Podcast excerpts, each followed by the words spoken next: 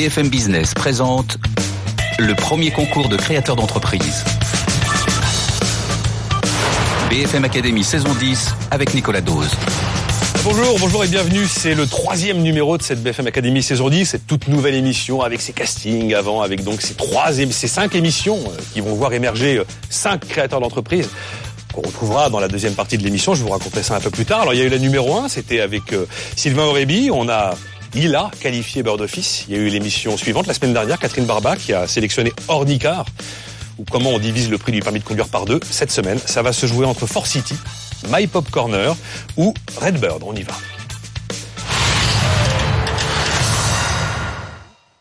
Bonjour F. Chegaret. Bonjour Nicolas. Ma présidente. Avec plaisir. Présidente de notre académie. Bon, une académie, il faut bien un directeur, une présidente. Exactement, et ouais, c'est moi. Elle, elle, a tout fait en amont, F. Chegaret. Il faudra qu'on fasse une émission. Euh, il y a eu l'émission zéro, l'émission de l'avant, l'avant émission zéro. Un spécial Eve avec ses quelques quoi et 450, 500 candidatures qu'il a fallu dépatouiller. Ouais, entre autres. Mais c'était, c'était génial. Bon, c'est la grande semaine, le grand retour d'Alain Bosetti. Bonjour Alain. Bonjour Nicolas. Euh, vous savez qu'en fin d'émission, il va falloir choisir Alain. Hein. Euh, ça fait partie aussi des nouveautés du scénario de cette année. Ouais, c'est pas le moment que j'ai préféré dans l'émission. Ah, je, mais je suis désolé. Euh, je vais jouer le jeu. Catherine, elle a eu un mal de chien la semaine dernière. C'était horrible. Bon, elle en pleurait pas, mais enfin bon, elle a dû choisir et c'était en. Euh, qui est Alain Bosetti? Eh Ben, comme chaque semaine, on commence par le portrait de notre coach de la semaine, réalisé par Sidonie Watrigo. Alain Bosetti est né rue de la Gaîté. C'est peut-être pour ça qu'il se dit lui-même incorrigible optimiste. Alors quand son agence de conseil en communication se fait escroquer de 150 000 francs dès sa première année, il ne se laisse pas abattre. Notre première expérience d'association, ça a été de nous faire escroquer. Donc au bout d'un an, on s'en est rendu compte. Nous avons racheté nos parts. On a gagné en confiance. Et puis, on, a, on a pris notre envol euh, tranquillement. La société emploie aujourd'hui une trentaine de personnes, édite des magazines web et organise des salons comme Planète Auto-Entrepreneur et même bientôt des salons virtuels. Alain Bosetti est devenu un serial entrepreneur. Je préfère grandement l'utile au futile, de le faire avec des associés, des collaborateurs que j'apprécie, on est une, équipe, de le faire pour créer de la valeur, créer des emplois directement nous-mêmes ou pour les clients. Et puis, on a trois, trois valeurs, c'est le pif, c'est le profit, l'innovation et le fun. Et ces trois-là ensemble, ça fait une belle boîte et ça fait des belles aventures. Le fun, le plaisir, avant tout. Alain Bosetti est d'ailleurs passionné de jeux en tout genre. Il y a des parallèles évidents entre ce qui se passe dans l'entreprise, euh, c'est-à-dire en fait exploiter les, opportunités, les déceler. Ça crée du lien, ça crée de la convivialité, ça crée ça fédère les équipes. Et puis, euh, je dis souvent qu'il faut être dans le jeu et pas dans l'enjeu. Le, business, c'est euh, important, mais c'est pas grave. Voilà, Alain Bosetti. Alors, euh, juste un mot, parce qu'il y a une petite actualité qui vous... Il y a toujours des actualités qui vous concernent avec tous les salons. Et là, cette fois-ci eh ben, le, le 25 juin, dans un peu plus d'un mois, nous créons le premier salon virtuel de la Silver Economy, Silver Economy Expo Online. Donc, euh, de chez vous, de votre bureau. Ah, c'est le salon auquel on ne va pas Exactement. De, les, exposants seront, les exposants seront chez eux à leur bureau. Les visiteurs seront chez eux ou à leur bureau. D'une tablette, d'un smartphone, d'un ordinateur, se connecter pour faire le point sur la Silver Economy. Salon qui existera physiquement fin novembre. Trois créateurs d'entreprise cette semaine. François Grosse, bonjour. Bonjour. Bienvenue. Vous êtes venu, vous, vous êtes venu nous présenter Force City. On va en parler dans un instant. À votre gauche, Nicolas Languen, bonjour. Bonjour. My Pop Corner. J'avais fait sa connaissance à Lille lors des castings. Et Benjamin Hugonnet, bonjour. Bonjour Nicolas. Il est venu nous parler de Redbird. Alors lors des castings, c'était l'autre cofondateur Emmanuel Demestre qui était venu cette semaine. C'est donc Benjamin Hugonnet. Alors François Grosse, vous êtes venu nous parler de Force City drôle de business, futuriste. C'est une façon de le dire, ouais. On a voulu, évidemment, euh, en savoir plus sur Force City avant qu'on en parle tous les deux. Regardez ce que ça donne. Une plateforme digitale innovante qui compile des milliers de données issues des services publics, des collectivités, de l'INSEE ou encore de l'IGN, c'est l'atout de Forcity qui permet à tous les acteurs de la ville de prendre leurs décisions. Exemple, faut-il doubler ou non la fréquence d'une ligne de tramway? Démonstration avec son fondateur François Grosse. On a euh, en haut euh, deux cartes, euh, la même carte en fait, mais sur les deux scénarios, avec en rouge et vert la densité tronçon par tronçon de voyageurs sur, le réseau, que ce soit de bus, de tramway, de métro, etc., tout à la fois. Et dans la partie basse, on a des courbes et des graphiques qui représentent des données pour notre utilisateur et un curseur qui permet de comparer des horaires différents en fait, de la journée, de se déplacer du tôt le matin à tard le soir. Les clients de City, les collectivités locales, les sociétés d'urbanisme ou de transport, en France, mais aussi à l'international, comme en Chine par exemple. Pour Pascal Jackson, le directeur général de Keolis à Lyon, il y a un avant et après City. Sur un quartier comme celui-ci, la Pardieu, qui va évoluer énormément jusqu'en 2030, avec City qui nous apporte les données numériques sur euh, les évolutions d'emploi sur le quartier, d'habitants. On prépare le réseau de transport de demain. Aujourd'hui, on fait en quelques mois ce que, par exemple, en 2011, on a préparé pendant 3 à 4 ans. Un gain de temps qui a un coût de 300 à 600 000 euros, plus l'abonnement annuel à la plateforme qui représente 10 à 15% de l'investissement initial. Force City compte doubler son chiffre d'affaires à 20 millions d'euros à l'horizon 2020. Alors François Grosse, on imagine parce que Force City c'est votre vie, c'est votre vie depuis euh, janvier 2014 et même avant. On imagine que je suis le maire d'une commune, euh, que je suis super attiré à l'idée de pouvoir conceptualiser en trois dimensions toutes les grandes idées incroyables que j'ai, les plus démagogues les unes que les autres. voilà.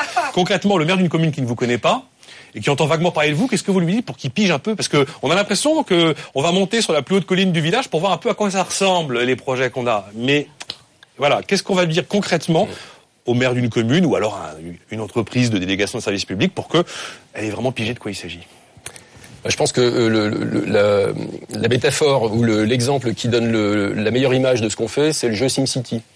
Le jeu SimCity, ça consiste à, simuler. Le maire, il a jamais joué à SimCity, donc déjà il est largué. Eh bien, dans ce cas-là, je vais lui dire simplement qu'on va l'aider en fait à prendre des décisions euh, complexes euh, en, euh, en, lui permettant de tester euh, tous les scénarios possibles autour d'un projet important qu'il a et en tenant compte de la façon dont la ville réagit de façon systémique en fait à, son projet et indépendamment de son projet. C'est-à-dire que par exemple, moi je suis parisien, euh, quand je décide de mettre un couloir de bus là où il y a que deux voies et que je vais donc laisser plus qu'une seule voie à la circulation, avec vous, je vais avoir une petite idée des embouteillages, même de nuit, que je vais réussir à créer volontairement.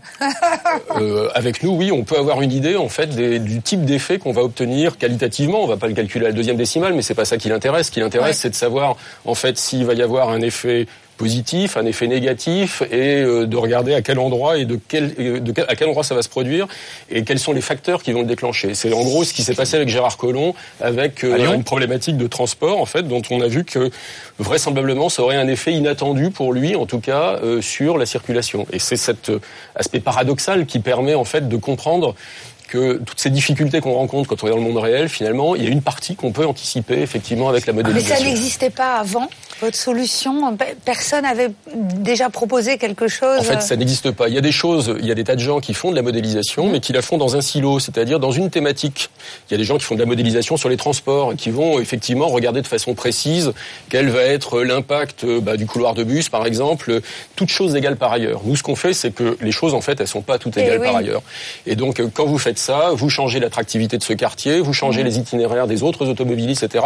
Et ça a des impacts partout. Et c'est ça qu'on va aider. J'aime bien cette notion, euh, la, réplique numérique de la complexité. C'est-à-dire que c'est pas simplement la photographie. Est-ce que c'est joli, est-ce que c'est pas joli, est-ce que ça me plaît, est-ce que ça me plaît pas.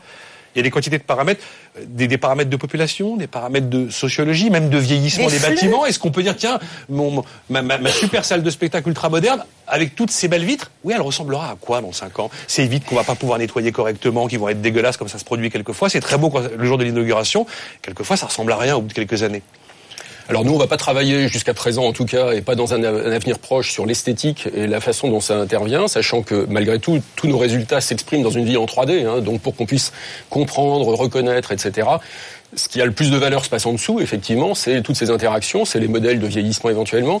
Euh, on va s'intéresser à l'évolution du temps, par exemple, sur des bâtiments, notamment sur des aspects énergétiques, par exemple. Si on a un client qui s'intéresse aux besoins d'énergie des bâtiments, savoir à quelle date ont été construits les différents bâtiments qui composent la ville, c'est complètement déterminant pour construire des modèles de euh, besoins en énergie qui vont permettre éventuellement de calculer le business plan euh, ben, d'une nouvelle offre énergétique sur un territoire, par exemple, et d'imaginer aussi de quelle façon, dans 5 ans, dans 10 ans, le renouvellement urbain va affecter toutes les hypothèses qu'on ferait sur Excel si on faisait un business plan mmh. classique. Par exemple, quand, je sais pas, la maire de Paris fait son espèce de grande guéguerre contre le diesel, alors qu'on sait que le, gros des particules fines ne vient pas de là, est-ce que vous pourriez lui apporter des réponses un peu scientifiques à quelque chose qui est quand même un petit peu au doigt mouillé?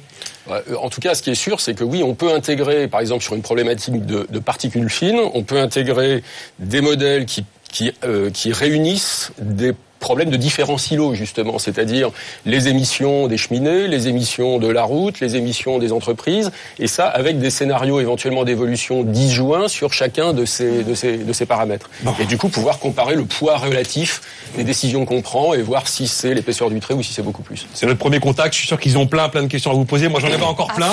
Mais bon, on va, on va passer à notre second candidat. On fait un tour rapide, là, euh, comme chaque semaine. Euh, Nicolas Lang- Langen, bienvenue.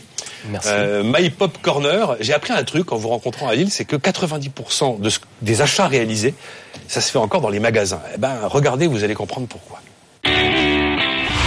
Cette boutique du Marais à Paris n'est pas une boutique comme les autres. Elle est éphémère. Monsieur T-shirt, qui vend habituellement ses produits en ligne, l'a trouvé sur mypopcorner.com, le Airbnb des espaces commerciaux. Que des avantages pour son cofondateur, Vincent Perret. On avait envie de sortir justement d'Internet et de tester un modèle de boutique. Avant de s'engager euh, lourdement dans des investissements d'une boutique euh, physique, on a voulu tester un modèle euh, éphémère. Donc on est là pour une dizaine de jours et si c'est concluant, bien sûr nous envisagerons d'investir dans nos propres magasins ultérieurement. C'est Nicolas Langaigne qui a cofondé My Pop Corner à Lille. Donc l'idée est venue de deux constats. Un premier, c'est qu'il y avait de plus en plus d'e-commerçants qui voulaient aller dans le, dans le commerce physique. Un second constat, c'est en se baladant dans les rues, il y a de plus en plus de locaux vacants. Donc on a voulu les dynamiser et donner une solution pour, pour pouvoir les louer à ces marques qui cherchent des espaces. Un concept qui a séduit environ 500 clients, jeunes créateurs ou grandes enseignes comme Oxbow, Groupon ou Damar. Plus de 750 espaces sont disponibles aujourd'hui sur My Pop Corner, du bout du comptoir à la boutique vide. Aujourd'hui, notre force, c'est vraiment d'avoir ce- ce- cette diversité d'espaces, de pouvoir répondre à un besoin assez large. Et puis tous les services qu'on propose autour. L'idée, c'est d'avoir quelque chose de vraiment clé en main. On propose une solution assez large pour que ce soit le plus, le plus simple et le plus rapide possible pour e-commerçant à franchir le pas et aller dans le physique. Côté objectif, My Pop Corner compte passer de 10 à 20 personnes et dépasser le million de chiffre d'affaires d'ici à la fin de l'année prochaine. Thomas Langen, My Pop Corner. Alors écoutez, moi, euh, je sais pas à quoi ils ressemblent vos lieux, mais euh, je veux qu'ils soient installés là où vont passer les gens susceptibles d'acheter mon produit. Et, et je veux pas que vous me mettiez dans une boutique qui vend des trucs pour vieux, alors je vends des produits pour jeunes. Est-ce que vous arrivez, au-delà d'avoir un lieu disponible, à avoir le truc ad hoc qui correspond à ce que je recherche? Ça s'appelle un, truc un emplacement numéro un. Ouais, mais voilà, un truc premium et pas un truc ringard. Alors, je suis content, je vends, je vends, euh, je vends effectivement physiquement pendant trois semaines, mais euh, c'est pas là où je voulais et ça correspond pas à l'ADN de mon produit. Ça, c'est vachement important, ça. C'est vachement important et c'est vraiment là-dessus où on travaille pour mettre en place des algorithmes, pour vraiment dire voilà, vous avez tel type de produit, on vous conseille d'aller dans tel type d'espace. Mais tout le monde veut la même chose. Tout le monde veut le truc en centre-ville. Euh, Tout le monde veut le machin dynamique. euh, enfin, L'affluence, c'est super important. Après, c'est aussi la complémentarité parce qu'on propose Oui. des corners, donc des magasins, enfin des, des stands à l'intérieur de magasins qui sont déjà exploités. Et l'idée, c'est de voilà, si je vends des bijoux, je vais plutôt aller dans un magasin de vêtements qui, qui correspond à ma cible et qui a vraiment des, des produits complémentaires aux miens. L'idée, c'est vraiment de créer ces interactions et que chacun y trouve, euh, y trouve finalement son, son compte, aussi bien le commerçant qui accueille cette nouvelle marque et la marque qui va vraiment aller là où se, où C'est se ça qui trouvent ses clients. vraiment en fait. C'est ce qui est nouveau et puis après c'est aussi tous les types de lieux qu'on propose parce qu'on essaie de on commence à proposer des lieux dans des gares, dans des cinémas, donc dans des lieux qui sont autres que des boutiques finalement, mais là où là où se trouvent aussi les clients et l'idée c'est vraiment Sur de dire les voilà, flux. sur les flux et euh, sur le même au niveau temporaire, c'est-à-dire qu'en gros si je vends des, des maillots de bain, je vais plutôt aller l'été euh, sur la côte plutôt que ouvrir une boutique euh, à Paris euh, pendant les mois Ou à d'hiver Lille. ouais. ou à Lille. Ou à Lille. Donc, euh, je peux réserver un site, plusieurs sites, très longtemps? J'ai- Est-ce que je fais ce que je veux en gros? Parce que quand ans, on dit hein, site ça éphémère, on se dit bon, alors d'accord, site éphémère, je vais avoir mon machin pendant 15 jours. Et en fait, moi j'aimerais en avoir 5, une force de frappe de 5 au mois de juin, euh, voire au mois de juillet et potentiellement au mois d'août aussi. C'est possible, c'est ce qu'apporte justement le site internet, c'est ce qui permet de, ça permet de réserver facilement son espace ou ses espaces. Donc on peut en réserver euh, 10 s'il faut euh, dans tout, euh, dans tous les hyper euh, géants par exemple, on peut réserver simultanément des espaces.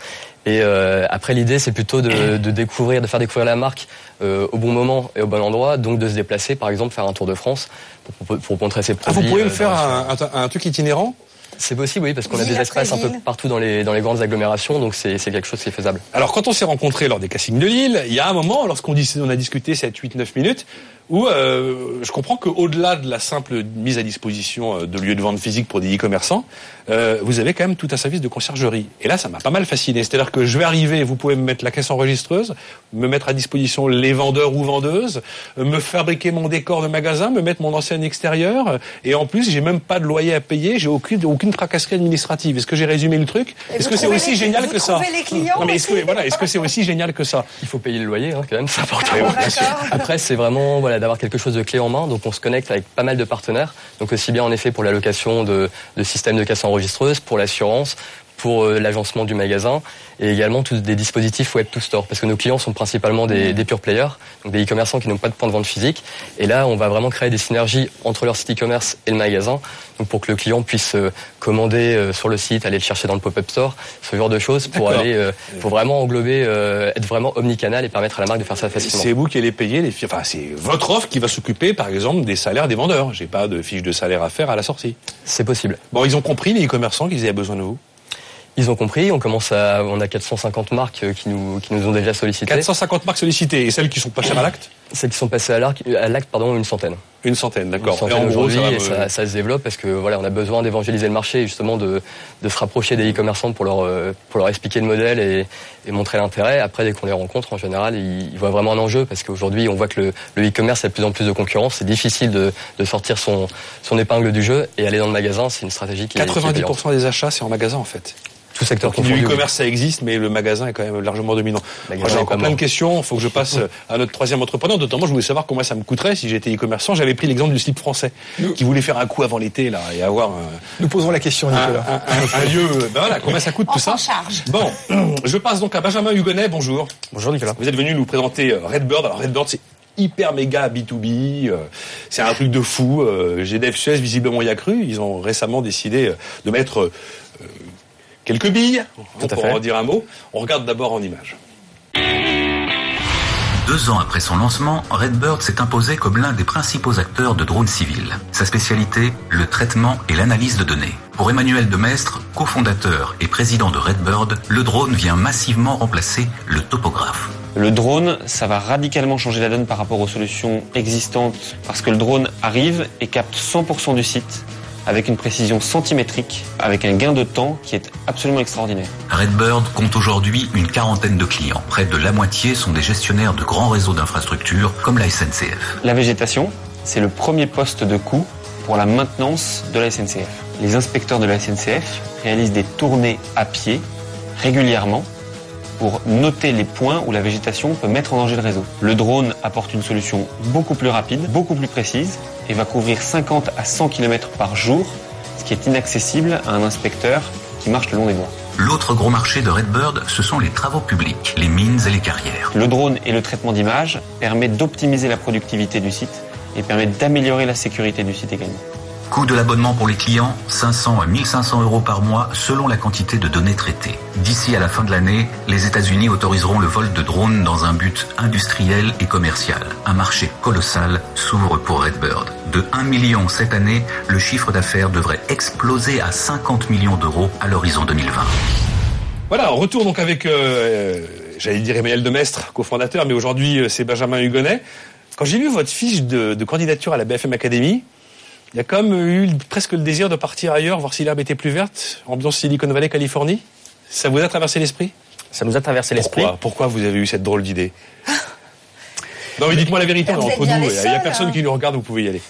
Dites-moi, c'est- non, ça, me- ça me passionne parce que... euh, Euh, Redbird est un fournisseur de données par drone pour l'industrie. ouais. Euh, Vous parlez de Silicon Valley, il se passe des choses euh, aux États-Unis, mais on a la chance en France d'avoir été le troisième pays au monde à avoir une réglementation concernant l'usage et l'insertion des drones dans l'espace aérien civil. Et elle est sympa cette réglementation, c'est pas, c'est, c'est pas une grosse bêtise comme d'habitude? C'est une opportunité fabuleuse. Ah, ah, il y en a des réglementations Qu'est-ce qu'il positives. dit, cette réglementation en, En fait, c'est cool d'utiliser un drone en France par rapport à d'autres pays.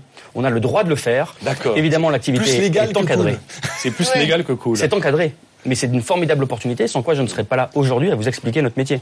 Et ce serait dommage. Comme quoi, le Exactement. diable est régulièrement dans les détails. C'était pas un problème de levée de fonds, par exemple, qui vous aurait poussé vers l'Amérique. Non, c'était Bon. clairement... euh, Parce qu'elle est comment leur réglementation en Californie en l'occurrence? Il n'y en a pas. D'accord. C'est là qu'on fait ce qu'on veut. On ne fait rien du tout. On fait rien. Tous les drones sont clés au sol. Oh, Non, mais c'est ça le sens. La réglementation permet l'activité. Euh... Je explique. Hein, oui, oui, non, mais voilà, voilà. Bon, alors donc, euh, GDF Chaise a, a, mis 2 millions d'euros chez vous. Voilà, on, on est ravis Quand je dis mettre 2 millions d'euros, expliquez-moi sous quelle forme c'est. Euh... C'est une prise de participation au capital. D'accord. Voilà. Ça leur donne combien du capital? Une, ce qu'on appelle une minorité significative. Minorité significative. C'est joliment dit. Ça change quoi au quotidien pour vous de les avoir Ça, ça change tout. Très sincèrement, euh, GDF c'est un groupe qui fait 100 euh, milliards de dollars de chiffre d'affaires, avec des filiales euh, implantées partout sur le, le, la surface du globe. Donc on a énormément de travail à mettre en œuvre avec la totalité de ces filiales. C'est un poisson pilote pour vous? C'est un cheval de Troie, un poisson pilote, enfin on l'appelle comme vous voulez. C'est avant tout un partenaire, et un partenaire technologique et commercial. Alors, qu'est-ce que vous avez différentes cibles, les entreprises de génie civil, type les Bouygues, les Eiffage, euh, la SNCF notamment, qui est, qui est, cliente de Redbird, et puis les agriculteurs. Qu'est-ce que vous offrez à ces gens? Alors, Visiblement, ils ont ils ont pas eu besoin de BFM Academy pour vous connaître et comprendre ce que vous faisiez et comprendre qu'il y avait un potentiel. Oh. Mais racontez-nous. Non, non, mais racontez-nous. On travaille effectivement sur trois grands secteurs industriels. Le premier, c'est les grands réseaux d'infrastructures, les réseaux de transport, les réseaux de transport d'énergie. Le deuxième, c'est tout ce qui est construction, BTP, industrie minérale, les carrières, et effectivement l'agriculture. On fournit de la donnée à ces gens-là. Ah, enfin, la donnée, si vous l'analysez pas, il est content d'avoir de la donnée. Le... et le cœur de métier, c'est de fournir de la donnée analysée, traitée, on fournit des outils d'aide à la décision qui permettent à nos clients de prendre les bonnes décisions quant à la mise en œuvre euh, de leurs activités. On travaille sur les aspects de productivité et de sécurité. On donne un exemple avec la SNCF que tout le monde connaît. Donc là, il y a des voies de chemin de fer sur des kilomètres, des voies à grande vitesse. À quel moment vous allez intervenir pour quel type de mission SNCF, Brièvement? SNCF, c'est 33 000 km de voies. Un des premiers centres de coût, par exemple, c'est euh, la maîtrise de la végétation intrusive sur les voies. On fait de la cartographie de végétation pour le compte de la SNCF. Faites voler vos drones. C'est pas du petit drone euh, de Mickey, hein, vos. Non, c'est du drone professionnel, et, coûteux euh, et très technique. Il y a un truc qui coûte très cher aussi à la SNCF, c'est le, le, vol de cuivre, par exemple. Tout à fait. C'est une caméra, là, c'est faut pas des drones. Ah bah oui, mais enfin un drone, c'est une caméra qui se déplace. Euh, je sais pas, je sais pas, mais. C'est un sujet sur lequel on est sollicité en ce moment même pour effectivement faire de la surveillance et, et, traiter les aspects de sûreté contre la malveillance. Il y a un mot qui m'a impressionné dans votre, c'est le traitement des données automatique. C'est-à-dire qu'en fait, euh, où, est l'automatisme dans des domaines aussi divers, avec des clients aussi variés? Le, drone, c'est un formidable outil qui capte des millions et des millions d'informations. Notre objectif et notre cœur de métier, c'est de traiter très rapidement ces très grandes quantités de données. Donc vous avez une techno maison Nous avons des technos maison, des algorithmes maison qui permettent de traiter très rapidement des grands volumes de données. C'est la fin de la première partie de cette émission avec nos trois candidats, For City, My Pop Corner et Redbird. Je vais donc donner la parole à la présidente F. Chegaray et euh, au coach de la semaine qui est Alain Bosetti. On y va. BFM Academy, saison 10, ils y croient. Mais croirez-vous en eux? Bon, F. Chegaray, Alain Bosetti, c'est à vous. Euh, super, frustré, super frustré sur nos trois candidats. Il y a plein de, plein de questions à poser. Euh, on commence par euh, François Gros et euh, Fort City. Euh, je peux rappeler brièvement de quoi il s'agit avec Fort City. C'est euh, essayer de numériser la complexité de demain, d'essayer de voir la ville de demain au travers des décisions que l'on prend aujourd'hui pour le faire super méga simplifié. Euh, François, est-ce que vous pouvez nous dire ce que vous vendez exactement comme la prestation finale que vous vendez et quel est le prix de cette prestation? Euh, on vend une, une, prestation en deux phases en quelque sorte. Euh, d'abord, on établit pour un client euh, un, un, outil d'aide à la décision adapté à la question qui se pose ou au projet qu'il veut analyser. Et donc, euh, on a un gros travail de développement de modèles, de travail de consulting aussi avec lui pour formaliser effectivement des questions. Comme ce qu'on fait n'existait pas jusqu'à présent, c'est pas facile de spontanément de, de formuler ce qu'on peut faire avec. Donc, bref, on aide tout ça. Et ça, c'est des prestations qui vont durer pour les plus importantes de 1 à 2 ans et euh, nos contrats actuels, c'est de l'ordre de 480 à 600 000 euros. Et on a un contrat en préparation à 1,7 million, par exemple, sur une collectivité du nord de la France. Donc j'espère, je croise les doigts, que nous la signerons euh, prochainement. Donc ça, c'est des choses relativement importantes. Et ensuite, ces outils, ils se greffent sur une plateforme qui comporte des données et un certain nombre de modèles et évidemment des outils de calcul partagés entre tous les utilisateurs sur un même territoire. Et cette plateforme, ensuite, il va s'y abonner au cours des années qui suivent la prestation numéro 1, en quelque sorte. Alors évidemment, pour un coût récurrent qui n'est pas du tout du même ordre de grandeur, qui va être d'un ordre de grandeur inférieur, mais qui euh, ensuite va nous permettre à nous euh, de mettre à jour, de maintenir, etc. Donc là, comme vous avez démarré l'entreprise il y a un an, vous n'avez pas encore d'abonnement. Vous êtes, que dans les phases de, de consulting, de préparation des terrains et des, des, données, des algorithmes. C'est tout à fait ça. Et les, les, les, contrats dont j'ai parlé sont de cet ordre. Alors on a aussi certains contrats beaucoup plus modestes qui sont des contrats un peu préliminaires, de préétudes ou de maquettes qui permettent effectivement à notre client d'évaluer effectivement la puissance de ce qu'on va faire ensuite et éventuellement, comme notre plateforme est collaborative, certains de nos clients veulent s'en servir également pour travailler avec leurs propres clients ou avec leurs propres fournisseurs ou les parties prenantes de leur projet. Et la maquette peut servir dans ce cas-là à essayer pour eux d'emporter l'adhésion de leurs partenaires sur un travail collaboratif autour de notre outil. Alors moi j'ai une question sur l'international, François, parce que il me semble que les grands enjeux euh, des, des, villes, enfin voilà, des environnements urbains sont les mêmes, ou en tout cas on les retrouve dans le monde entier. Euh, Est-ce que vous allez être présent euh, dans d'autres pays que la France? Je crois que vous étiez en Chine euh, il n'y a pas longtemps. Enfin voilà, comment vous Dubaï aussi. Comment vous attaquez l'international? En fait, euh, on a créé la société il y a à peine plus d'un an, donc mmh. évidemment se projeter à l'international pour Mais une comme vous allez très vite, on vous voit déjà au firmament. Mais vous avez raison, puisque en fait, on travaille déjà effectivement sur un projet significatif à Hong Kong, et en fait, la face et deux études préliminaires pour Tokyo et à, à Foshan en Chine, et puis effectivement, j'étais à Dubaï invité par Capgemini pour travailler sur euh, l'Expo universelle 2020. Bref, euh, voilà. Donc là, en fait, on le fait avec nos partenaires. On a deux partenaires stratégiques, euh, Veolia d'un côté, Keolis avec lequel on a conclu il y a quelques jours, et en fait, ces partenaires, euh, ils se, en fait, ils se servent de nous. Ils sont des clients un peu prioritaires. Ils sont pas nos seuls clients du tout, mmh. mais eux, évidemment, ils sont implantés mondialement, et c'est eux, en fait, qui font appel à nous à l'export. Alors, vous le savez, euh, chaque semaine, les coachs qui ne sont pas avec nous cette semaine-là sont quand même avec nous au travers des questions euh, qu'ils vous posent. On va avec Sylvain Réby. votre job, en fait, c'est d'apporter des solutions d'anticipation pour les décideurs. C'est le job de Forcity. Vous allez voir pourquoi je vous dis ça au travers de la question de Sylvain Réby. Entreprendre, c'est anticiper. Comment voyez-vous votre métier dans 5 ans? Anticiper pour les décideurs publics, c'est bien. Il faut anticiper pour soi aussi. Vous êtes tout dans 5 ans? Oui, ben c'est en fait c'est la question sur laquelle on travaille. Bon, quand on me pose la question à titre perso, je ne sais pas répondre, mais bon, je vous écoute. Bah, écoutez, euh, en tout cas, dans, on raisonne en fait pour tout vous dire, on raisonne à 2018. On se dit c'est quoi notre entreprise en 2018, c'est quoi notre, euh, nos, notre, nos implantations dans le monde, c'est quoi du coup notre organigramme, les, les compétences dont on a besoin, etc. Et donc en 2018-2020, euh, on va être implanté en principe euh, effectivement sur un certain nombre de territoires dans le monde, avec euh, l'Asie en particulier, effectivement, sur laquelle, à l'évidence, on a des choses à faire. Je n'ai pas besoin de développer le développement des urbains là-bas. L'Amérique du Nord, on a été une start-up sélectionnée par le l'agence de développement économique de New York au mois d'octobre. J'ai passé trois jours avec une quinzaine de start-up de différents pays, en fait, et donc on, est convaincu que, notamment au travers de nos deux partenaires, Veolia et Keolis, et peut-être d'autres, qui sont implantés en Amérique du Nord, on aura l'occasion d'aller assez rapidement, peut-être dès cette année, faire des premières réalisations, en tout cas l'année prochaine, je pense.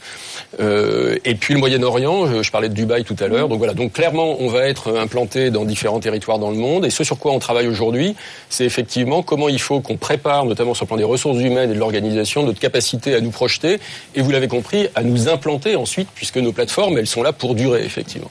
Donc il y a, du, il y a du, recrutement aussi qui rentre en Donc il y a du, recrutement et notamment on commence effectivement à s'intéresser à un recrutement plus profil euh, compatible avec l'international. Euh, hier, il y avait dans nos locaux une, une consultante, une candidate consultante franco-mexicaine par exemple, parce qu'on pense aussi que l'Amérique latine ah pourrait oui, être intéressante. vous parler de Mexico justement. Et donc oui, le recrutement est évidemment un, un enjeu important. D'accord. Euh, Sylvain vous a posé une question sur l'anticipation, sur la projection. Moi, j'en ai une dans rétroviseur. Si le baron Haussmann avait eu euh, Force City comme outil, Paris serait comment aujourd'hui? Bah, c'est une bonne question. je n'en sais rien. Avec des filles, on sûr, Paris en bouteille. Ce, qui est sûr, en tout cas, c'est que, euh, à mon avis, il y a vraiment des décisions euh, qu'on prendrait différemment. Cela étant, le baron Haussmann, il était dans un monde qui était complètement différent du nôtre parce qu'on était en plein développement économique au 19e siècle. Il y avait de l'argent, etc. Et quand on investissait dans quelque chose et que ça marchait pas si bien, bah, on réinvestissait dans autre chose pour le corriger. Et on l'a fait jusqu'au périphérique, etc. Jusqu'aux années 70. Aujourd'hui, on est dans une situation où tous les décideurs, moins ils ont d'argent à la limite, et plus ils ont besoin de nous, en quelque sorte. Parce que en France, mais à l'étranger, ça va être d'autres types de contraintes, mais c'est quand même en fait le. Vous accompagnez la contrainte en fait. Exactement. En fait, on, permet de gérer la contrainte. La contrainte euh, en Asie, elle peut être environnementale. Euh, par exemple, quand je suis à Pékin, comme il y a quelques mois là, et vous voyez pas l'horizon, etc. Donc là, il y a des enjeux qui sont toujours des enjeux terribles en fait de euh, multithématiques. La question à suivre d'Evelyne Platnik-Cohen. Vous rencontrez un client qui travaille avec un de vos concurrents. Comment faites-vous pour le convaincre de travailler avec vous? Alors, je ne vais pas jouer au plus fin. Je pourrais dire, on n'a pas vraiment de concurrent. C'était fait exprès. C'est c'est fait assumez, exprès. François. de la pirouette, Déjà, est-ce que François. vous avez des concurrents? On n'a pas vraiment de concurrents. Mais pas vraiment, On mais a- un peu. Il y a des gens qui font des, des bouts de ce qu'on fait, évidemment. Il y a des gens qui font de la simulation dans un domaine. Il y a des gens qui essayent de faire ce qu'on fait dans des centres de recherche, etc. Il y a personne, en fait, qui cherche à le, à le- à le transformer comme nous en une offre de service et qui y réussit. Et il y a personne non plus qui le fait en étant dédié à ce domaine. Et faire une plateforme qui va permettre à des gens de travailler dans l'intimité de leur propre stratégie, vous pouvez pas avoir trop de choses à leur vendre parce qu'à un moment il y a un conflit d'intérêts qui apparaît. Nous, on est vraiment dédié à ça et on est dans cette position un peu singulière d'être une petite entreprise mais avec effectivement des gros partenaires qui permet d'attaquer des clients de très très grande taille avec de très grosses ambitions. On parle des clients là. Euh, quel retour vous avez des utilisateurs, les gens, euh, les collaborateurs qui dans les, structures euh, qui utilisent maintenant euh, vos systèmes, ben, sont là à piloter et ils vous disent quoi?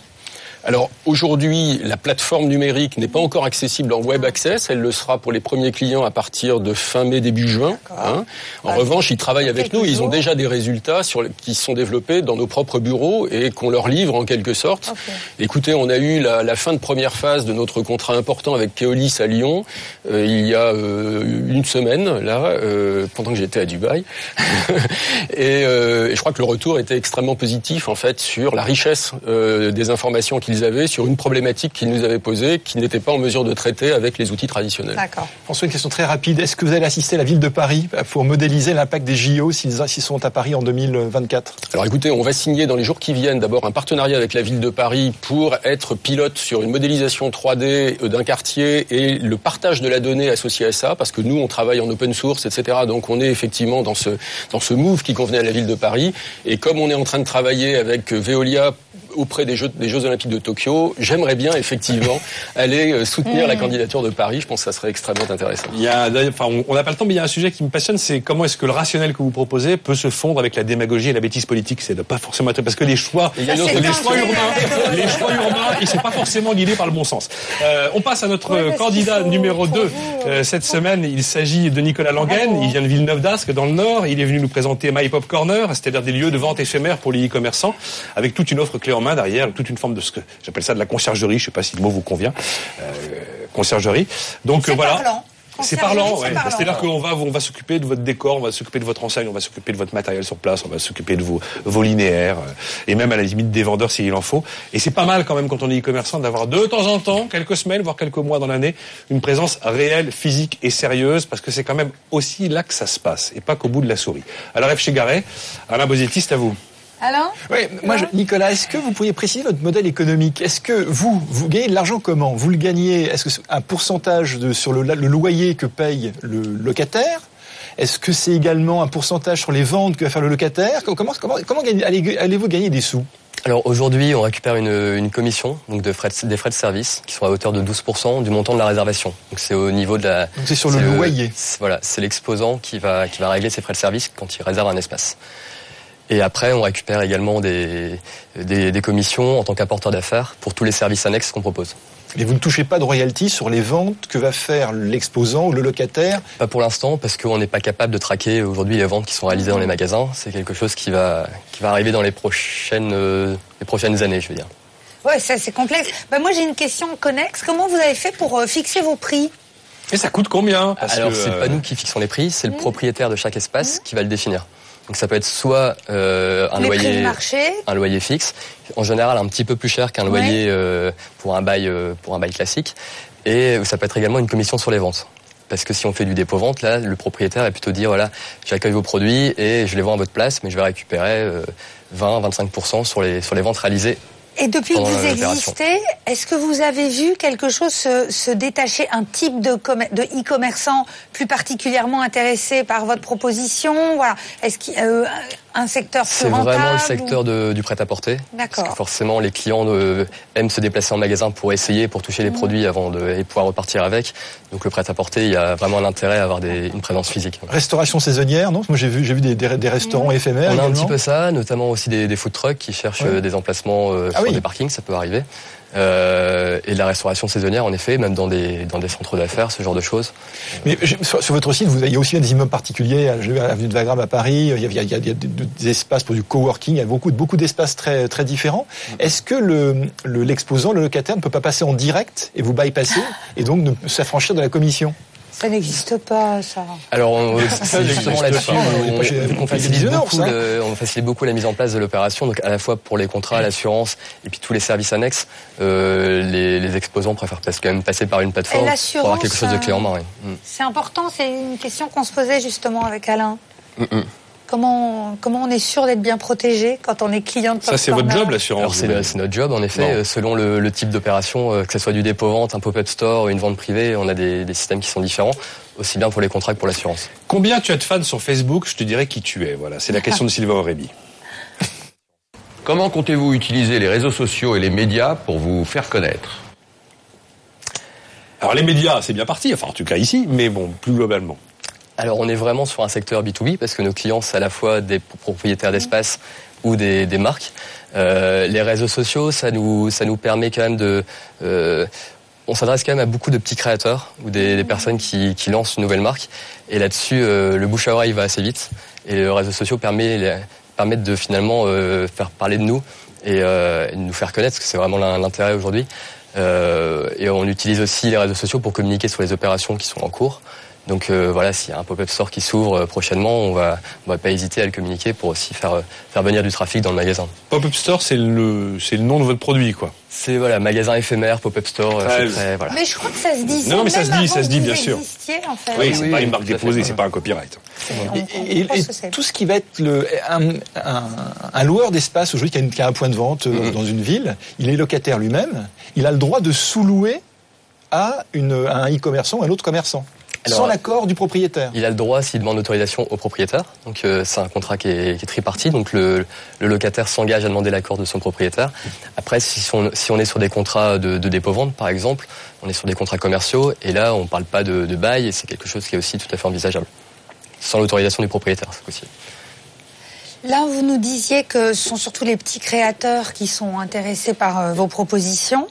Est-ce qu'il n'y a pas un risque d'avoir une clientèle euh, un, un peu trop aléatoire ou un, un peu faible euh, financièrement Comment vous pouvez réussir Alors, à C'est toucher pour ça quand que la même diversité des, d'espace des est, intéressante parce qu'on Ouais. peut avoir des, on a des espaces de plusieurs euh, centaines de mètres carrés en plein Paris où là on est sur des budgets qui vont plutôt attirer des, Conséquent, ouais. des grosses boîtes.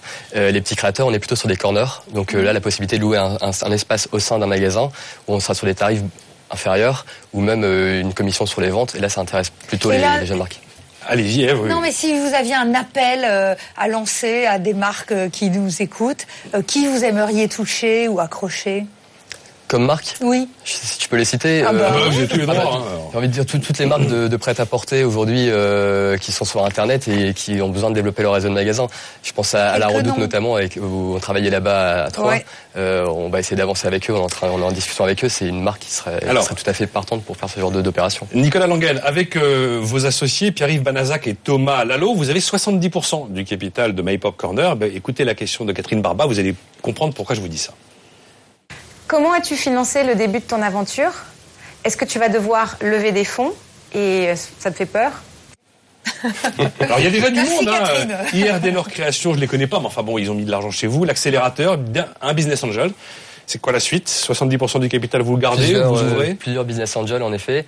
Euh, Aujourd'hui, on a pu lever euh, 500 000 euros. Donc ça nous permet de, de démarrer euh, par rapport à nos. Enfin, c'était l'objectif de, de cette année. Euh, on, on va atteindre l'équilibre assez rapidement. Donc c'était vraiment pour embaucher, pour développer notre notre base d'espace. Et aujourd'hui, euh, on compte pas faire un deuxième tour de table. Normalement, avec euh, avec le- les projections qu'on a et le développement qui est en train de se- s'effectuer. euh, D'accord. Vous êtes à l'équilibre aujourd'hui On était à l'équilibre l'année dernière déjà. D'accord. Euh, on, a des Bravo. coûts euh, qu'on essaie de, de réduire au maximum et voilà. Et Eh sur le, le commercial, euh, c'est qui le commercial chez vous en fait? Qui va euh, toquer aux portes euh, pour convaincre euh, les uns et les autres? Alors il y a c'est surtout Pierre-Yves, mon associé, qui s'occupe de cette partie-là et on a la chance d'avoir aussi deux personnes sur Paris pour vraiment faire du démarchage, euh, de la prospection. Euh, et c'est une équipe qui, qui grandit, euh, qui grandit assez vite. ouais. Comment est-ce que vous trouvez les... Dernière question. Hein, Ouais, Comment est-ce que vous allez augmenter le nombre de lieux? Parce que j'ai bien compris que les, les commerçants, c'est ça, des jeunes créateurs, c'est une communauté, mais des, des, des lieux eux-mêmes de, de Les tout type, lieux, commercial, on, parking, on cherche etc. vraiment les lieux premium, donc des lieux très bien placés. Là, on va faire du, porte-à-porte ou du démarchage téléphonique, email, France etc. entière France entière.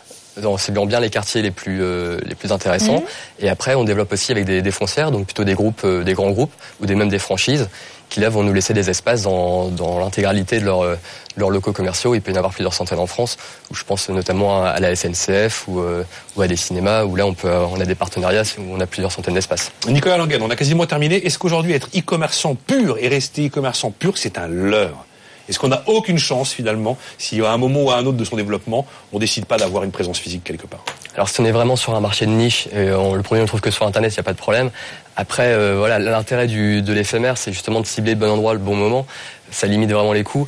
Et puis aller à la rencontre de ses clients, c'est- ça apporte énormément de valeur, aussi bien pour vendre que pour avoir un feedback et pouvoir se développer. Nicolas Langen, donc avec My Pop Corner, on passe à, Benjamin Hugonnet, notre troisième créateur d'entreprise cette semaine, euh, qui est sorti des castings de Paris. C'était le 27 mars. Alors vous êtes venu nous présenter euh, Redbird. Les Redbird, c'est l'analyse à partir des drones en big data de toutes les informations de, terrain, notamment euh, pour le domaine de l'agriculture, pour le génie civil, pour des entreprises euh, comme, euh, comme la SNCF. Euh, c'est, je disais, c'est super B2B, mais en fait, c'est quand même super prometteur puisque vous avez euh, convaincu notamment GDF Suez euh, de mettre un ticket de 2 millions d'euros dans votre entreprise et c'est une information toute récente qui nous a fait vibrer d'ailleurs, je vous le cache pas, BFM Business. Euh, F. Chegaray, Alain Bosetti, euh, Redbird, c'est parti. Oui, en fait, quand on a reçu ce mail hein, annonçant. c'est moi qui au l'aurais fait suivre la dépêche AFP. Oui, euh, l'ai reçu aussi.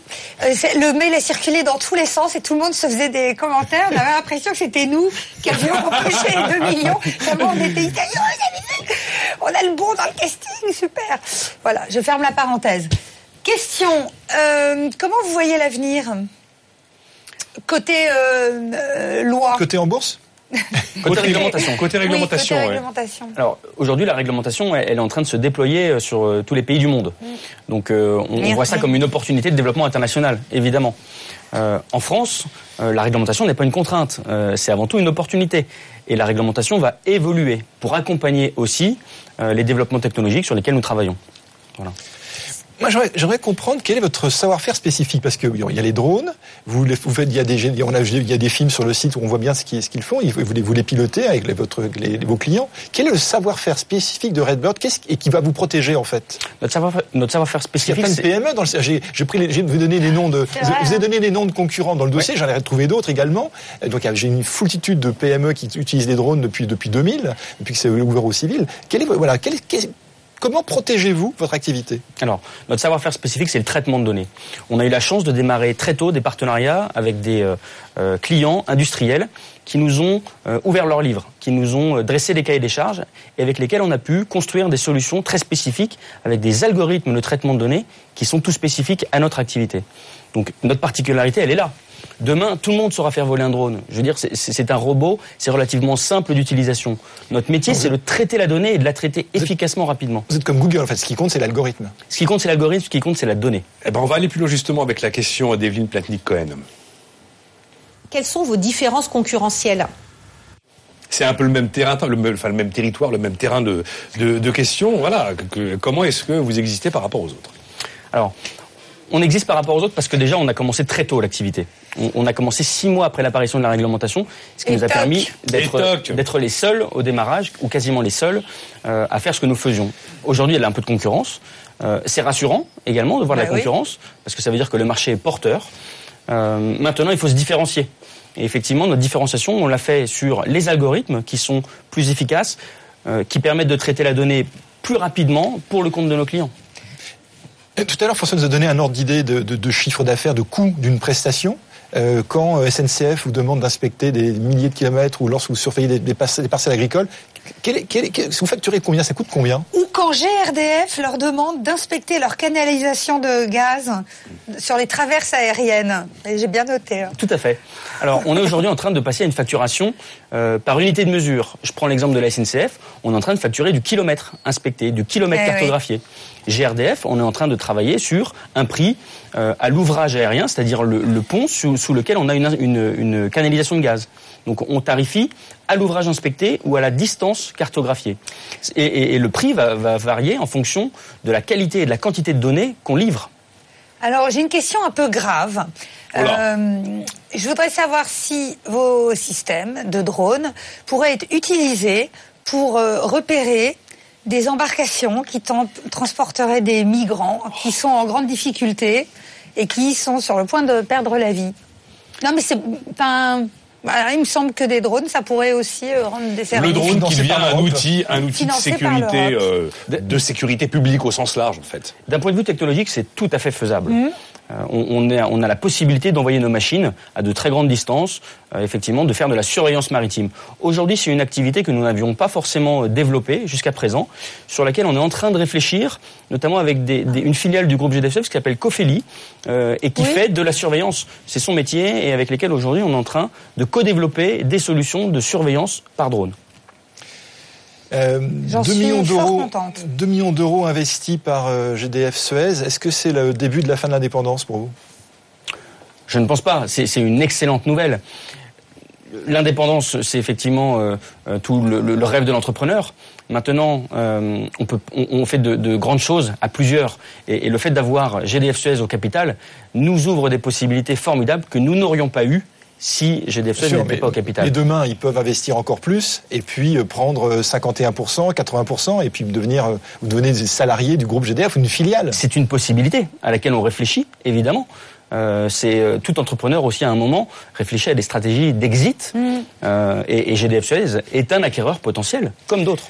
Alors, vous avez réalisé 400 000 euros de chiffre d'affaires en 2014. Vous vous dites 2015, peut-être le million. 2016, peut-être 2 millions. Et on n'en est pas là. On n'en est pas encore au million et aux 2 millions. Euh, la vie du business, ça se vit au jour le jour. Question de Catherine Barba. Qui, dans ton entreprise, suit les chiffres comme le lait sur le feu? Comme le lait sur le feu.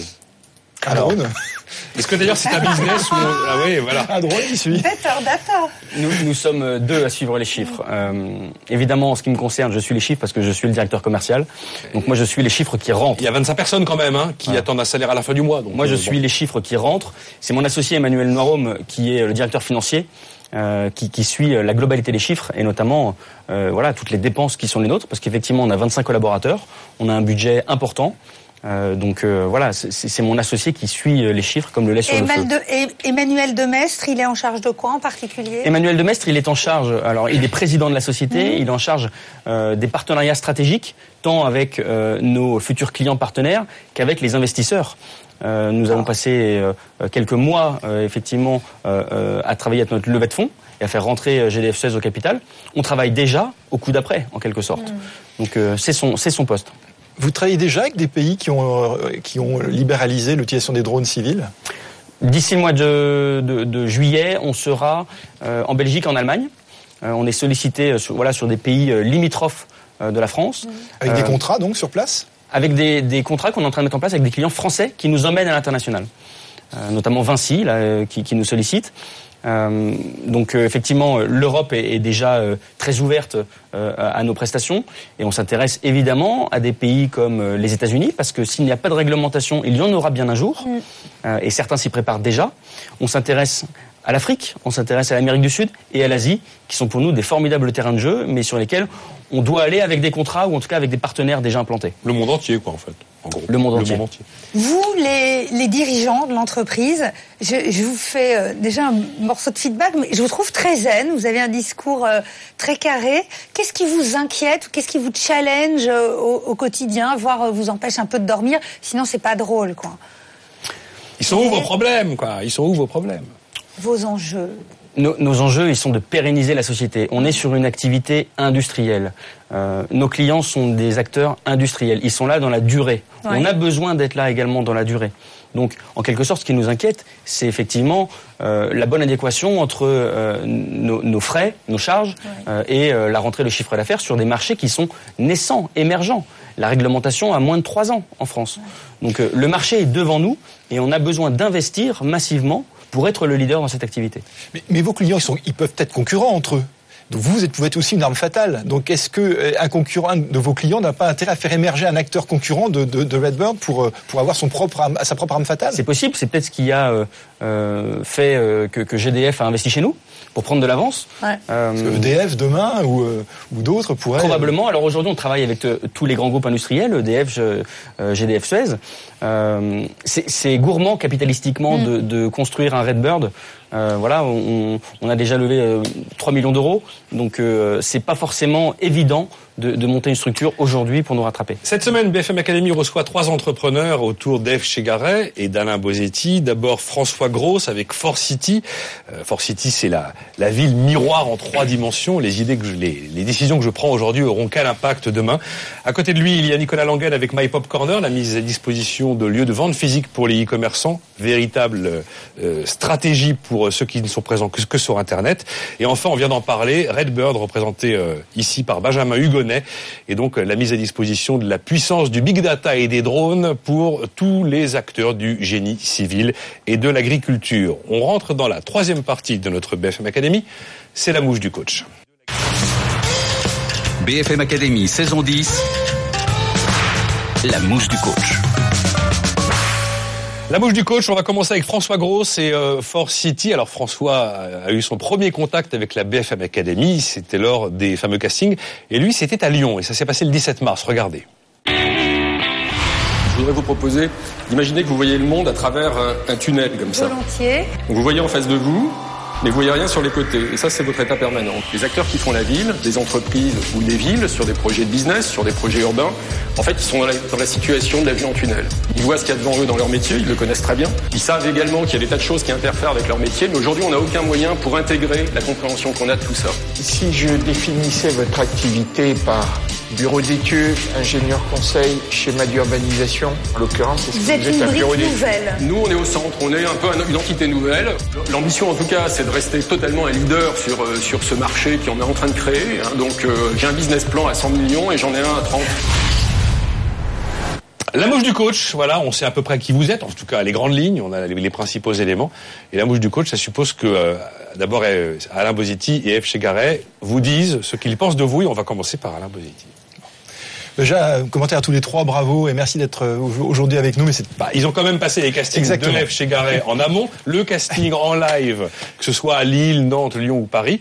Et donc aujourd'hui, bah, c'est, euh, on rentre dans le dur. Bon, François, euh, SimCity pour les pros. Euh, je, déjà, moi, je suis, très impressionné par ce que vous avez arrivé à faire et puis la, surtout la finalité de, l'impact sur la vie de tous les jours de, millions de, millions de personnes. Euh, les, questions que je me pose, c'est, la suivante est-ce que vous traitez des données sensibles?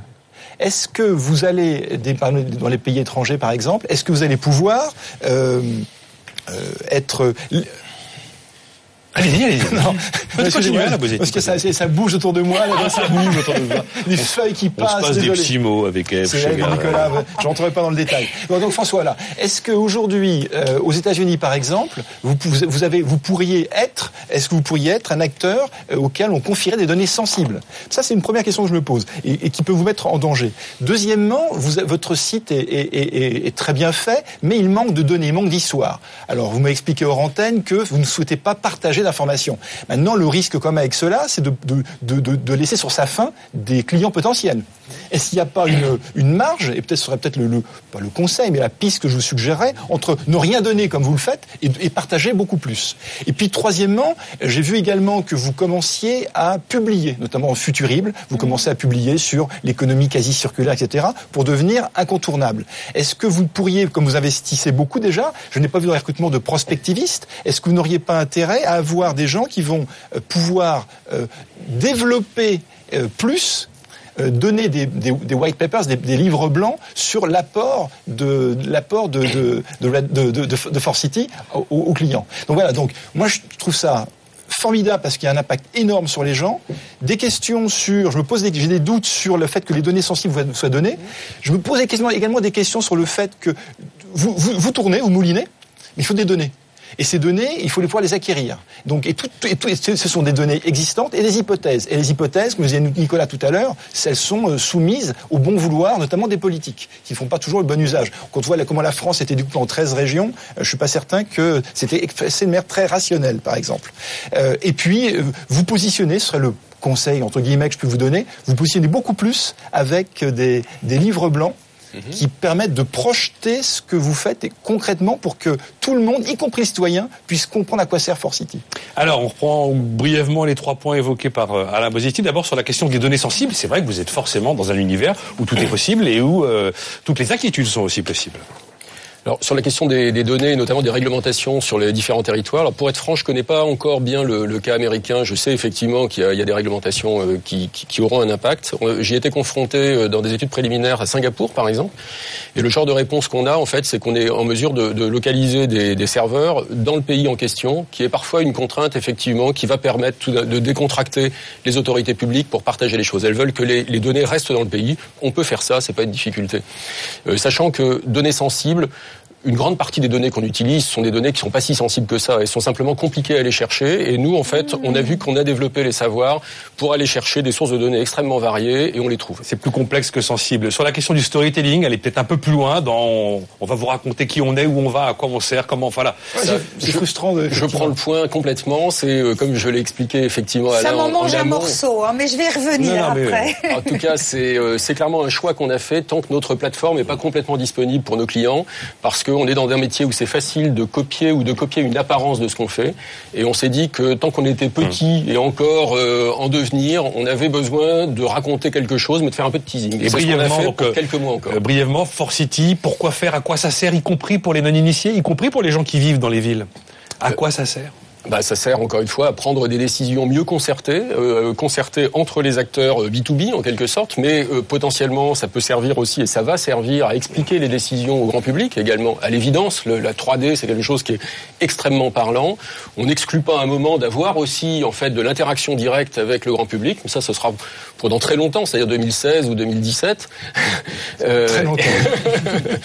et, mais donc voilà, ça, ça, ça, sert à ça. Et effectivement, euh, on a dans l'idée justement d'aller vers du livre blanc pour effectivement euh, faire partager ce notre ambition qui est de changer la gouvernance en fait sur les territoires. Voilà donc cette semaine c'est Force City avec nous également My Pop Corner et Redbird. On marque une pause dans cette BFM Academy. On se retrouve dans quelques minutes pour la suite de la mouche du coach. BFM Business présente le premier concours de créateurs d'entreprise.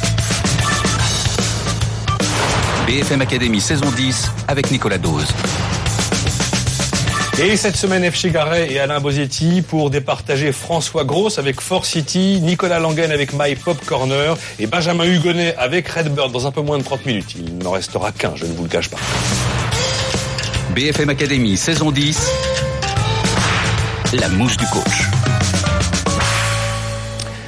La suite de la bouche du coach de François Gross avec Force City, le logiciel d'aide à la décision pour permettre de savoir à quoi ressemblera la ville de demain avec les décisions que l'on prend aujourd'hui.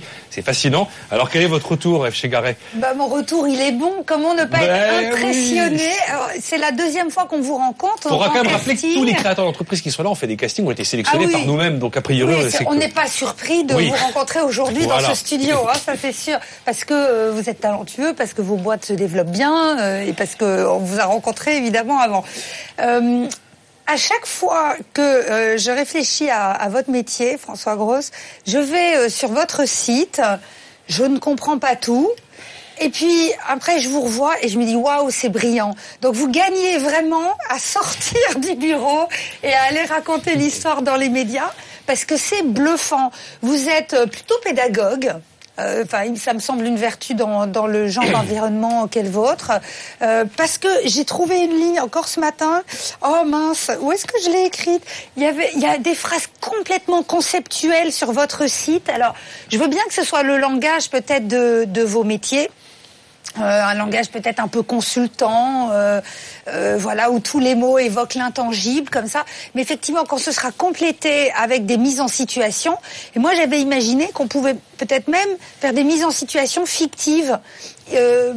Nommer une ville euh, hypothétique, hein, bien qu'on fait des, des, histoires sur des planètes Créer où, la ville idéale, où tout le hein. monde est bleu, vous voyez. Donc, euh, si Avatar existe et que vous faites de la 3D, vous pouvez peut-être nous raconter un, un, schéma symbolique de ce que vous pouvez faire, parce que il faut parler à tous les cerveaux quand même, et pas seulement aux grosses têtes euh, comme vous, euh, mais aussi à des gens qui ont besoin un peu de, de voir, euh, de, de voir, de toucher. Là, je ne sais pas comment on pourrait faire, mais d'autres sens doivent être alertés. Surtout, vous parlez des experts, mais également à des élus, et qui n'ont pas forcément la, la technique ou la, la, la, maîtrise technique Donc pour là, comprendre. Alain nous dit que les élus sont neuneux, mais bon, ça va bien passer. Ça, ça arrive, c'est pas tout, c'est pas à tous les coups. Non, non, pas à tous les donc coups. ça c'est un premier point. Et puis dans votre euh, discours, donc je reste vraiment sur la question de, de, la communication, je crois que ce serait intéressant que vous décriviez la douleur que c'est de ne pas avoir accès à Force City. Avant de nous proposer, présenter ce que, ce que vous faites euh, brillamment, moi j'aimerais bien comprendre euh, à quel point c'est galère quand les gens se parlent pas au mal, quand on arrive à avoir, vous l'avez dit tout à l'heure, hein, dans, dans, vos concurrents ou ce qui existait avant, quelquefois il y avait qu'un morceau euh, de, la, de la perspective. C'est voilà. comme Gexfour, quoi, il a tout changé dans l'histoire, vous voyez, l'histoire. Force City a tout changé. Réaction rapide donc à ce que dit F. chez Garès, ouvrir, ouvrir plus l'histoire, à plus d'oreilles, à plus de sens, et puis, et puis Force City vous changera vos vies, quoi. Euh, J'entends je, je, vraiment. Euh, je pense que d'abord notre site il est un peu coincé, c'est vrai. Il a été créé un peu dans l'urgence au mois de septembre. Il faut qu'on le rénove. J'ai dit tout à l'heure effectivement qu'il y a une raison pour laquelle, en même temps, on n'en dit pas trop pour l'instant, mais ça va vite changer parce qu'on commence maintenant à, à sortir Super. notre plateforme. Donc on va pouvoir projeter des choses effectivement qui en sont issues. Euh, sur le fait qu'on est probablement meilleur à l'oral, je crois que ça se voit dans notre chiffre d'affaires parce qu'effectivement pour l'instant on n'a pas eu besoin de lever des fonds. On fait notre chiffre d'affaires avec des clients et ça, ça montre effectivement qu'ils sont sensibles à ce qu'on raconte. Et je pense que quand on leur parle de ce qu'on fait, ils comprennent tout de suite parce qu'ils ont leur propre expérience, effectivement, le truc du mal qu'ils ont ouais. euh, à, à, ne pas se servir de Force City sur leurs projets les plus ambitieux. La bouche du coach euh, de Nicolas Langen avec euh, My Pop Corner. Alors Nicolas a été le premier, vous allez comprendre pourquoi j'ai le premier, c'était le premier casting, celui de Lille. Ça s'est passé le 12 vrai. mars et je crois bien que Nicolas était le premier des 11 oui. créateurs d'entreprise à passer devant nous ce, ce jour-là. Voilà ce qu'on en a gardé. My Pop Corner, ça a été fondé par trois personnes. On s'est rencontrés à la Redoute. On a travaillé tous les trois dans le dans le e-commerce. Nicolas. Je regrette euh, les équipes, en effet. Après, je regrette pas du tout d'avoir franchi le pas et d'être euh, d'être lancé dans une aventure comme ça. Il est bon, il regrette, il regrette les équipes, mais il regrette pas d'avoir franchi le pas. C'est comme, je pense, d'abord à tous ces gens qui souffrent, mais quand même, euh, parlons sérieusement. Hein. On imagine que je suis le slip français, je fais que du e-commerce, on les connaît, ils sont venus dans la BFM Academy. J'ai mon slip à vendre. Les lieux, les lieux. C'est d'accord.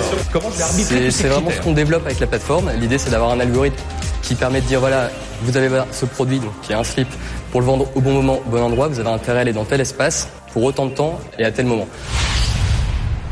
My Pop Corner, donc les lieux de vente euh, physiques pour les e-commerçants éphémères ou peu éphémères parce que ça peut durer plusieurs mois, même trois ans. Hein. Exactement. Bon, la bouche du coach, on commence avec celui qui devra trancher en fin d'émission. C'est Alain. Oh là là, là Alors allons-y Alain Bosetti sur, euh, sur bon. My Pop Corner. Vous, la consommation collaborative entre particuliers, euh, tout le monde connaît. Vous êtes le Airbnb des commerçants, et effectivement, on va, on commence à voir poindre la, la consommation collaborative entre entreprises. Euh, y a, vous avez euh, la BFM Academy a sélectionné un, un, candidat qui est déjà dans ce sur l'échange de, de, de, bureau avec Board Office, qui sera qui sera dans la prochaine étape. Donc, euh, vous êtes vous êtes vraiment différent par rapport à ce que vous, les autres apportent vos, vos concurrents, d'autres personnes peuvent apporter. Nicolas appelle ça la conciergerie. Vous êtes le seul qui effectivement pouvait mettre à la fois des, des étals pendant et pas seulement des, boutiques éphémères. Vous, vous, apportez le service. Euh, on voit bien que vous avez beaucoup de compétences. Vous venez tous du monde du e-commerce. Vous savez parler aux e-commerçants.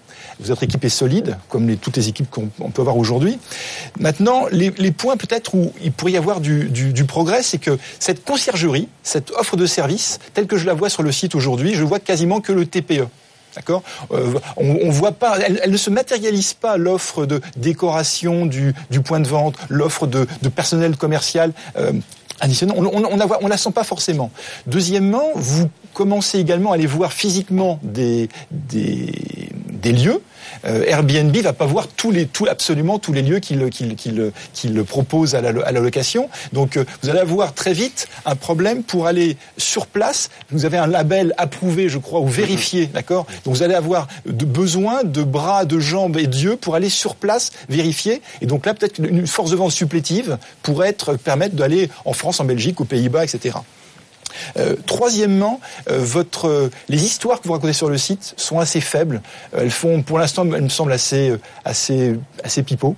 C'est-à-dire que c'est, on voit Marie commerçante, mais je pense effectivement il pourrait y avoir beaucoup plus de, vraies histoires. Et ça, il faut des success stories.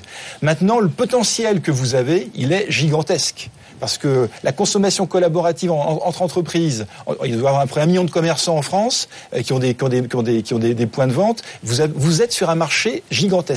Donc là, si vous positionnez la voile et le bateau, vous l'orientez bien, vous avez un avenir remarquable qui s'ouvre devant vous. Bon, réaction rapide, une offre de service euh, géniale quand on la raconte, mais peu visible quand on n'est pas au courant, en fait. Alors, en effet, quand on vous a pas en face de nous pour nous raconter l'histoire euh, de la vendeuse à la caisse enregistreuse jusqu'à la belle enseigne extérieure, c'est vrai que ça crève pas les yeux. C'est la version 1 du site qu'on a lancé euh, assez au mois de mars maintenant, donc ça, ça, remonte à quelques mois. On travaille sur la version 2 qui va sortir dans, dans les prochains mois.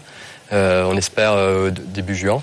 Euh, et là, les services sont beaucoup plus explicites parce que c'est vraiment une offre qu'on a voulu construire au fur et à mesure, la tester auprès de, auprès de nos exposants. On travaille vraiment en mode startup, donc euh, ce qu'on appelle en, test and learn. Et donc, euh, avant de déployer toute la solution, on l'a vraiment bien testé, regardé tous les services qui étaient les plus pertinents avant de vraiment le, la rendre accessible à tous. Les plus rentables aussi et ceux qui sont facilement aussi euh, euh, industrialisables. Le, le risque de l'hypercroissance, ça va tellement vite que plus possible de vérifier les sites, obligé de les mettre en ligne sans savoir à quoi ça ressemble, alors qu'on a une promesse de, de, de label. Ça peut aller vite. Ça peut aller vite. Alors là, on fait pas tout tout seul. On passe aussi par des réseaux, donc notamment des réseaux de photographes qui peuvent être amenés à prendre des photos dans les magasins et à vérifier les espaces. D'accord. On, on va pas se déplacer avec nos petits, nos petites jambes un peu partout. Surtout qu'on a des ambitions justement européennes, euh, voire internationales, pour permettre à des commerçants français de pouvoir aller tester euh, leur business euh, à Londres, à Berlin, à Madrid. Et donc là-dessus, on va pas se déplacer. D'accord. Donc vous avez des correspondants, un réseau de correspondants. Exactement. Bon, success story, racontez-nous plus d'histoires qui font rêver, classique complètement hein en phase avec ça. Donc là, on a peu de temps. donc là, c'est aussi en embauchant qu'on a des, on a des personnes en communication qui commencent à travailler là-dessus. Et on espère en avoir des, des belles à raconter euh, très prochainement. La mouche du coach, Dave Chegaray, donc avec My Pop Corner. Je vais parler de tous les trois parce que quand même, en vous écoutant, non mais là, j'ai une image, c'est que j'imagine que les drones de Redbird vont surveiller euh, les lieux sélectionnés par euh, My Pop Corner. Et puis, euh, la façon dont ça impacte les villes, bah, c'est évidemment euh, le travail de Force City, de, de voir Vous êtes en train de me dire qu'avec des gens comme ça, la France est sauvée, c'est ça ben Exactement. je pense que J'ai tendance à le croire aussi parfois. Ouais, je suis pas peu fière des 15 entrepreneurs qu'on rencontre chaque semaine là, parce que vraiment, euh, c'est top. C'est l'enfer, il faut choisir à la fin, vous vous rendez compte? Oui, alors ça c'est horrible. Ça, c'est quand même je sais pas si je peux influencer Alain. il, il, il, sera souverain. Ah non, il est souverain, il est souverain. Euh, Merci pour la pression, chers amis. Évidemment, j'adore euh, votre offre parce qu'elle répond à un vrai besoin. Et puis ce, ce truc sulfureux là autour du e-commerce, à l'heure où on parle de My Pop Corner, il y a quand même des gens qui hésitent encore à commander en ligne, à faire des achats. Euh, il y a des pays où c'est vraiment encore moins développé qu'en France. Et donc c'est c'est marrant de voir comment les choses vont à deux vitesses. Et Nicolas le rappelait, 90% euh, des achats sont dans le monde physique. Donc je crois que vous êtes juste la bonne offre au bon moment euh, pour tout le monde. Mes remarques, elles vont être sur ces services annexes. Bon, on a compris, donc je fais pas de redite. Vous êtes en process d'amélioration permanent, donc ça va être de mieux en mieux marketé, etc. Je, quand je vous écoute, oh, je vais le dire trash, je sens pas le gros pognon. voyez Et ça me rassurerait de sentir un peu plus.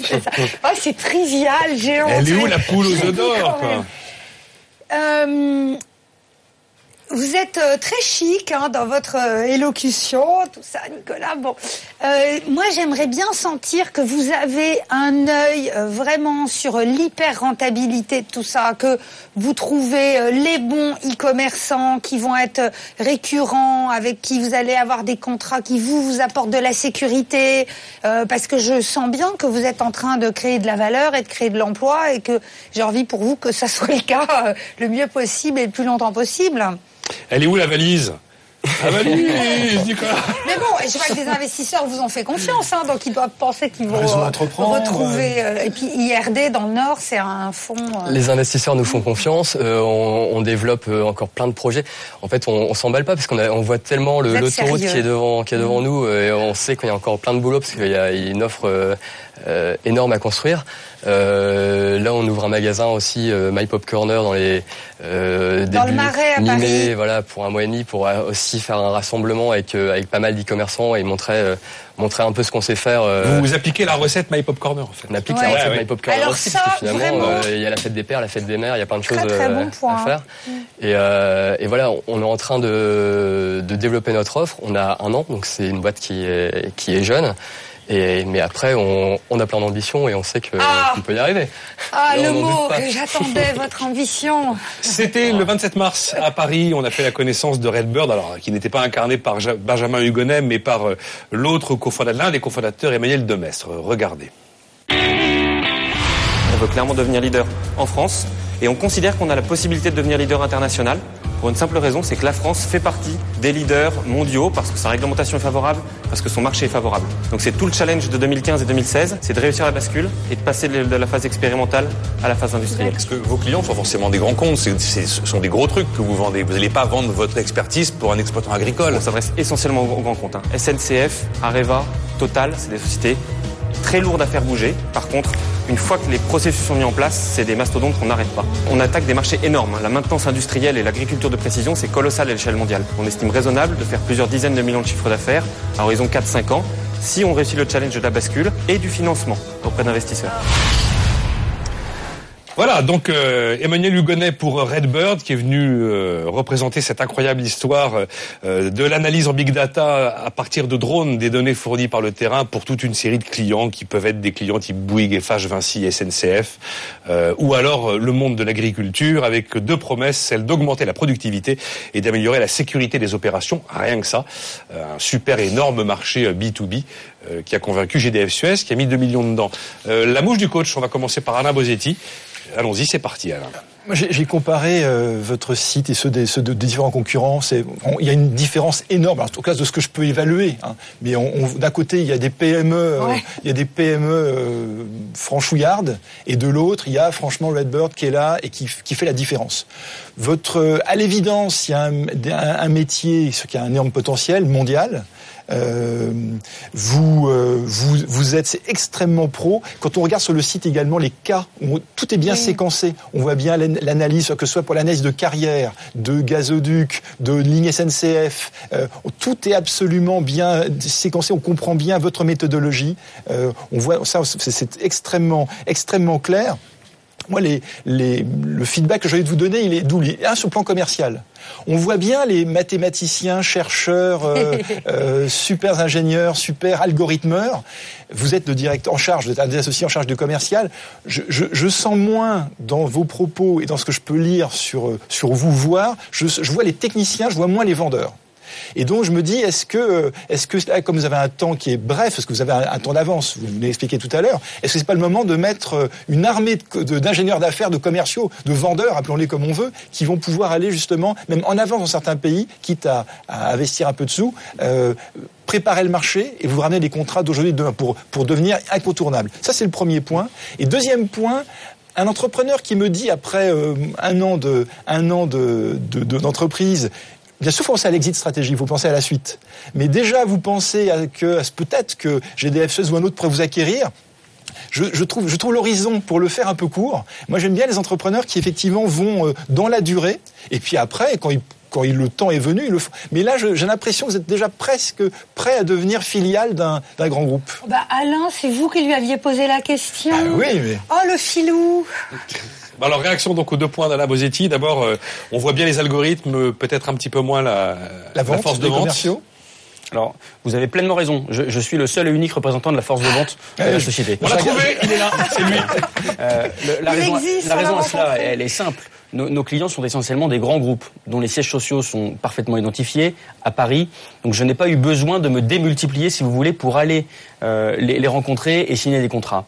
Jusqu'à présent, c'était vrai. Euh, on a volonté à être ultra leader sur le marché et donc on a besoin d'être beaucoup plus présent sur notre marché. La, stratégie que j'ai initiée est plutôt de m'appuyer en quelque sorte sur le réseau commercial de mes actionnaires. Si on prend le groupe Monoyer, c'est un groupe qui est déjà implanté au niveau national avec plus de 80 vendeurs partout sur le territoire. Je suis en ce moment même en train de- en train de former ces vendeurs pour qu'ils aillent pour qu'ils aillent présenter et distribuer nos solutions. C'est le groupe Donc, Caterpillar hein, qui est rentré dans c'est votre le capital. distributeur exactement de la marque Caterpillar. Je m'appuie sur leur réseau, je m'appuie sur leur force de vente pour être présent nationalement. Voilà. Je pense faire exactement la même chose avec le- la force de vente de GDF Suez. Bien sûr, mais ça veut dire, pardonnez-moi Eve, mais ça veut dire simplement sur ce point. Non, parce que le temps file, en fait, vous voyez pas, mais. euh, Mais simple- simple- simplement, ça veut dire que vous n'allez pas maîtriser les clients. Vous allez, vous allez être dépendant et vous êtes encore plus dépendant de ceux qui sont vos actionnaires. Et donc, ça vous fragilise. Vous avez raison, et, et, euh, on va faire ça en parallèle de, de- de- d'un étoffement de notre structure commerciale. Euh, et effectivement, dans les embauches qu'on a prévues cette année, euh, j'ai un commercial en plus avec moi, évidemment, pour aller travailler ce sujet-là. En un mot, très rapidement, parce qu'elle a besoin d'avoir un petit peu de temps, est-ce que vous êtes déjà une filiale ou est-ce que vous serez très très vite une filiale d'un grand groupe parce que bah, c'est, c'est that's life quoi? On, a volonté à être maître à bord, euh, très clairement. Euh, maintenant, si euh, dans, dans- dans- dans un horizon euh, à court terme, on, on a une proposition, on l'étudiera. Néanmoins, notre volonté, elle est de pérenniser et de rester maître à bord. Euh, on Moi, étudie toutes les sens- possibilités. On étudie toutes les possibilités. Moi, ce que je sens, c'est qu'au quotidien, vous avez déjà beaucoup de boulot à développer votre boîte. Il, il me semble que c'est quand même ça qui occupe votre quotidien. Tout je me trompe peut-être. Hein. Tout à On aura peut-être des grands titres euh, bientôt. Euh, écoutez, si vous en avez assez de Redbird et que vous voulez changer d'univers, je vous embauche. Je vous recrute pour venir faire du média trading de dirigeants avec moi. Parce que dans la forme, vraiment, c'est parfait. C'est juste incroyable. On dirait que vous êtes commercial. euh. Non, mais c'est vous avez un discours qui est super posé, c'est à la fois très préparé, vous, ré- euh, vous réagissez bien à toutes les remarques. Vous avez remarqué, Alain, on a raison en plus, à chaque Oui, fois oui, qu'on dit fait. un truc, euh, notre question est bonne, etc. Non, mais c'est pas une vanne, c'est vous avez vraiment une communication euh, super fluide. Et je trouve très inspirante pour euh, pour plein d'entreprises euh, qui se développent et qui peuvent euh, voilà se caler dans vos pas pour être dans ce sens-là. Moi, je suis heureuse qu'on ait une boîte comme Redbird qui est sur le sujet des drones parce que c'est un vrai sujet, c'est un sujet d'avenir. On l'a dit plusieurs fois et je le redis. vos sujets surveillance d'une friche industrielle en centre-ville, monitoring des végétations qui envahissent les voies de la SNCF, cartographie de partiels, inspection des canalisations de gaz, etc. Survol de la Méditerranée. par exemple, Bientôt, sur, ma suggestion. Donc, on est dans des vrais sujets qui sont des vrais enjeux du quotidien, euh, des boîtes existantes et qui ont des moyens en plus. Donc, euh, voilà, moi je vous dis bravo parce qu'on a une boîte euh, bah, qui crée de la valeur, de l'emploi, qui a une spécificité, euh, qui a profité de, de la législation française et qui va aller à l'international. Aucune vacherie à lui balancer, Eve? Non. Bon. Non. Non, non, quand je quand j'ai pas de, de doute, euh, c'est votre rapidité euh, et la qualité de votre exécution qui va faire la différence. Alors la différence, elle va devoir se faire d'ici quelques minutes. J'ai plein, Alain. Bon, euh, petite séquence euh, donc avant de passer au choix d'Alain Bosetti entre Oh Force là City, My. Pop Corner et Non. Redbird.